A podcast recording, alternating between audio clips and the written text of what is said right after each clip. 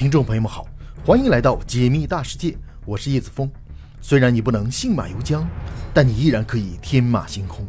也许你只在方寸之间，但你依然拥有星辰大海。请别忘了收藏我的频道，在这里，让我们一起仰望星空，解密大世界。今天我们的主题是：假如在太阳系发现了一个落后人类五百年的文明，人类会怎么应对呢？对于五百年前的人类而言，现代人类的实力可以说是碾压级的存在。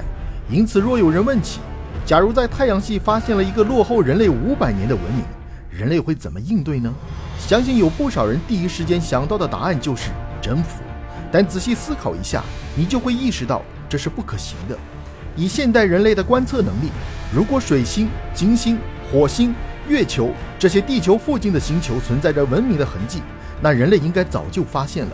所以，如果在太阳系中真的还有一个文明，那么他们所在的星球应该离地球更远。考虑到距离地球更远的木星、土星、天王星、海王星等巨型行星并不存在适合生命的自然条件，因此，太阳系中最有可能存在文明的星球，应该就是那些巨行星的卫星。比如说，科学界就普遍认为，木卫二、土卫六这样的星球上有可能存在生命。当然了。我们还不能排除他们生活的星球距离地球更远的可能性。迄今为止，人类亲自登陆过的外星球只有一个，那就是距离地球仅三十八万公里的月球。这就足以说明，人类的载人航天能力并没有想象中的那么高。而以这样的水平，人类想要亲自在这些遥远的星球上登陆，根本就不可能。除此之外，这些遥远的星球上的自然环境肯定与地球大不相同。别的不说。就说这些星球表面因为远离太阳而表现出的极低温度，对于人类来讲就是一个非常严峻的考验。比如说土卫六表面的平均温度就可以低至零下一百七十九摄氏度。退一步讲，就算人类勉强能够到达这些遥远的星球上去，也无法对抗生活在这里的文明。毕竟他们是土生土长的生物，可以非常好的适应这里的自然环境。而在这些星球上，人类如何长时间的生存？都是一个巨大的难题。总而言之，以人类目前的科技水平来讲，就算真的在太阳系发现了一个落后人类五百年的文明，人类也没有能力在他们所在的星球上登陆，就更谈不上征服了。然而，太阳系中的资源毕竟是有限的，如果任由这个文明发展下去，终有一天他们会与人类发生冲突。更重要的是，既然人类能够发现他们，那么他们迟早也会发现人类。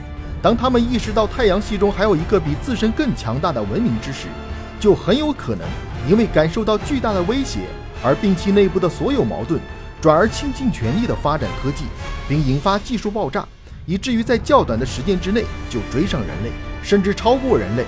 而届时，人类反而会受到严重的威胁。很明显，人类是不会允许这样的事情发生的。